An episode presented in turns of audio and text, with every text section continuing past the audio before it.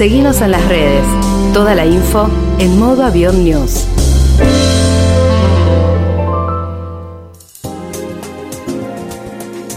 Seguimos recorriendo la ciudad de Bariloche, pero eh, ahora lo vamos a hacer de la mano y con la voz, ¿no? De, de, los que saben, estamos en comunicación telefónica con Leo Tiberi, del ente de promoción de turismo de Bariloche. ¿Cómo estás? Gracias por atendernos.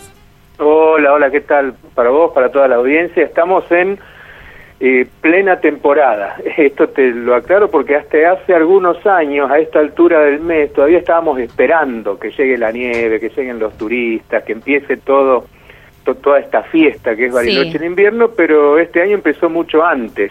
Así que estamos disfrutando de un de un gran invierno acá en ¿Y empezó, empezó antes por qué? ¿Porque el frío llegó antes o porque la gente ya sabe que Bariloche es una ciudad hermosísima para conocer y se quieren adelantar a todo el aluvión que va a llegar en las vacaciones de invierno?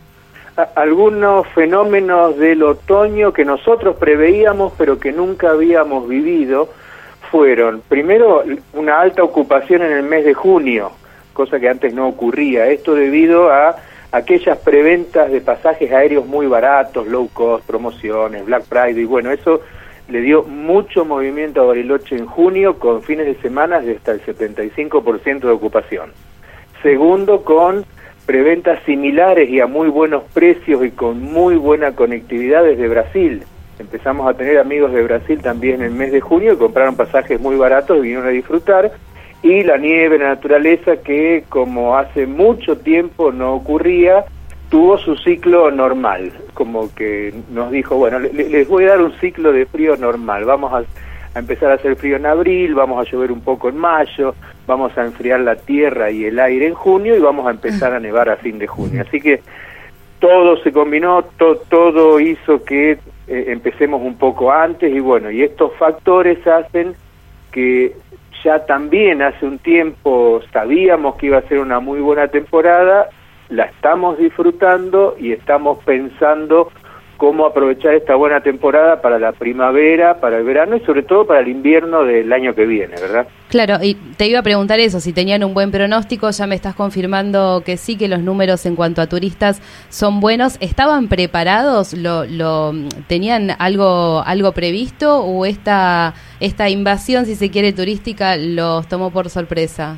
No, la industria turística de Bariloche está mm, eh, muy preparada para eh, primero anticiparse a las temporadas, esto es de acuerdo a los registros de reservas y ventas, y preparada para pensar cómo va a ser la temporada próxima. Eh, tuvimos, primer semana de julio, esta que estamos eh, transitando, vamos a tener un 70% de ocupación, la semana próxima, fin de semana largo, un 80%, y las dos últimas de julio, más de un 90%. Siempre hay que tener en cuenta que Bariloche tiene más de 30.000 camas, esto es mucha capacidad alojativa y un 90-95% de ocupación es un número muy, muy alto para, para la ciudad. Hola, Segundo, lo empezamos a ver en, en enero cuando las líneas aéreas de Brasil anunciaron sus vuelos directos. Para que tengas una idea, el, el mayor flujo de turistas brasileros de, de este siglo fue en el 2008, con unos 70.000 turistas de Brasil concentrados en julio y agosto. Eh, este año vamos a llegar y a superar los 60.000, o sea, estamos muy cerquita y vamos a tener 13 vuelos semanales directos desde San Pablo, con vuelos diarios desde Viracopos, desde Guarulhos, de Azul, Latam, Gol, y vuelven los vuelos comercializados en formato charter a través de la empresa de Colar. A nivel argentino tenemos un 30% más de oferta en vuelos que el año pasado, que también es muchísimo para nosotros. Vamos a tener días de hasta 40 vuelos en alta temporada y estamos conectados con Palomar, Aeroparque de Ezeiza, con Córdoba, con vuelos diarios, Rosario, con Mendoza y con Tucumán. O sea, hay un, un circuito eh, interno en la Argentina que nos permite conectarnos con las principales ciudades sin pasar por Buenos Aires. Sí, y hay la oferta que tuvo muy buenos precios en, en, las preventas de abril y mayo, que al ser tanta ahí para todos los bolsillos, bueno, se fue ocupando y hoy estamos con esas expectativas, ¿no? Siempre decimos no venir a Bariloche hoy a, a buscar alojamiento acá, buscar ofertas, reservarlos, si no se puede en julio, pensar las primeras semanas de agosto, que también es hermosa, y muy buena nieve, los precios son más bajos. Así que hay una oferta de nieve desde hoy hasta septiembre que la gente puede aprovechar a muy buenos valores. Hola Leo, ¿cómo estás? Ignacio te habla. Eh, sí, Ignacio, buen día. ¿Cómo estás? Eh, te quería hacer un par de consultas que la verdad que me sorprendieron por lo que vos comentás de los pasajeros, los viajeros brasileros. ¿Qué es lo que busca el, pasajero que viene desde, desde Brasil en Bariloche? Lo primero e, es, la nieve y hay varios factores. Brasil y Bariloche están asociados como marcas desde la década del 60, eh, cuando venían de, de, a miles en vuelos charter eh, y se conocía como Brasiloche el destino porque era un destino que está a cuatro horas de avión de San Pablo, es un destino internacional, es un destino que tiene nieve y frío, que es una oferta que no hay en Brasil, es un destino amigable y es un destino que está preparado para atenderlos y que, les resulta amigable. Pues es casi el primer viaje a, otra cultura, a otro ambiente y a otro clima que hace el, turista brasilero, de todas las edades. ¿eh? Claro. Hoy nos encontramos con los abuelos, hijos y nietos, o el matrimonio que se casó aquí en el año 70, o las parejas LGTB que vienen a conocer. Así que hay, hay una relación muy, muy estrecha entre el brasilero y Bariloche. Y por la nieve, obviamente, por los precios de este año y por esta posibilidad de tener eh, vuelos directos. Y se da la este posibilidad de... brasileros tenés deportistas, eh, influencers, celebrities, que realmente le pasa muy bien porque no los conoce nadie. Claro. Van, cualquier jugador del Corinthians camina por acá y no puede estar tranquilo. molesta, puede ir a esquiar, puede disfrutarlo. ¿no? ¿Y se da la posibilidad de, que desde Brasil eh, realicen viajes de egresados a Bariloche o solamente eso queda para la cultura argentina? Los viajes de egresados, eh, eh, el gran cambio que hubo en los últimos dos años fue la incorporación del mercado chileno a los viajes de egresados, pero no en la edad que vienen los chicos de Argentina. En noviembre y diciembre vienen unos 20, 25 mil chicos de Brasil que son entre 12 y 13 años que hacen un viaje de estudios, que son de aquí del sur de Brasil, que, que visitan Bariloche concentrados en dos meses.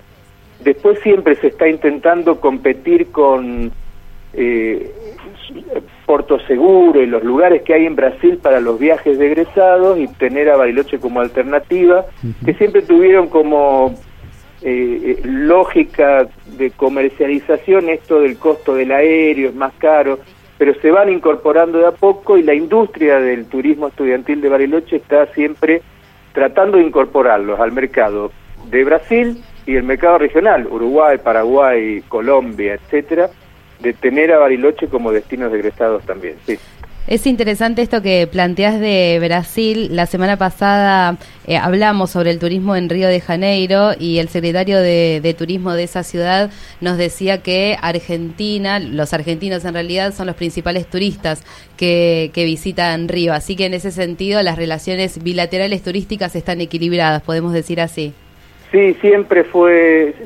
Eh, en este tobogán que nos sube baja, que nos toca vivir a las dos economías, pese a ello, siempre hay un fuerte de, para el mercado brasilero de argentinos que es muy fiel, eh, no solo el sur, Torres, Florianópolis, Camboriú, etcétera. Abro un paréntesis con Camboriú. Sí. Si pueden estudiar lo que ha sucedido con esa ciudad en los últimos cinco años, eh, estudienlo. Transformaron una ciudad entera en una ciudad alta gama para el turismo y la inversión inmobiliaria en cinco años. Cierro el paréntesis, eh, e, e, esa oferta brasilera para el mercado argentino en nuestro país se traduce en Buenos Aires, Bariloche, Mendoza, Patagonia, Cataratas, etcétera. Hay, hay una demanda constante y el intercambio entre los dos países va aumentando todos los años porque cada vez hay más conectividad, hay mejores precios. Un pasaje de San Pablo-Bariloche hoy en dólares sale la mitad que hace cuatro años. Claro. Por ejemplo. Y mm, esta es la pregunta que más me gusta para conocer la ciudad, que nos la cuente alguien que vive ahí, el turista que llega a Bariloche, qué actividades puede hacer y cuáles son los lugares que no puede dejar de visitar. Yo te, hablo como una familia local. Lo, primero que hace alguien en, en Bariloche es disfrutar la nieve. Si, si está haciendo algo y empieza a nevar, deja, deja de hacerlo para ir a jugar con la nieve. Eso lo, lo hacemos Totalmente. todos.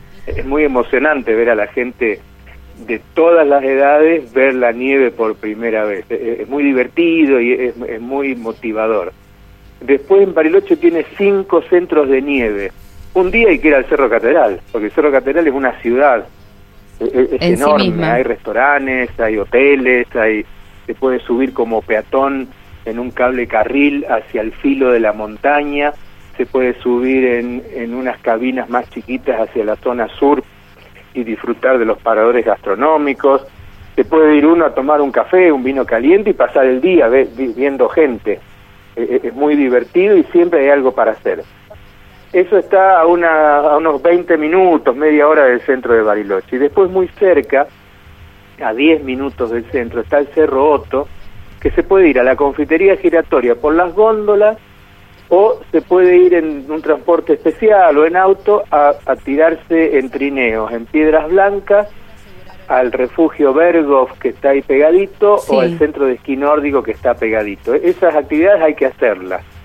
Después otro día hay que dejarlo libre para venir al centro de Bariloche a disfrutar de las chocolaterías, las heladerías, las fábricas de cerveza artesanal, los restaurantes o mirar el lago, que también es, es una actividad en sí misma. Y después, si hay tiempo, ganas y si la familia quiere, hacer un paseo lacustre.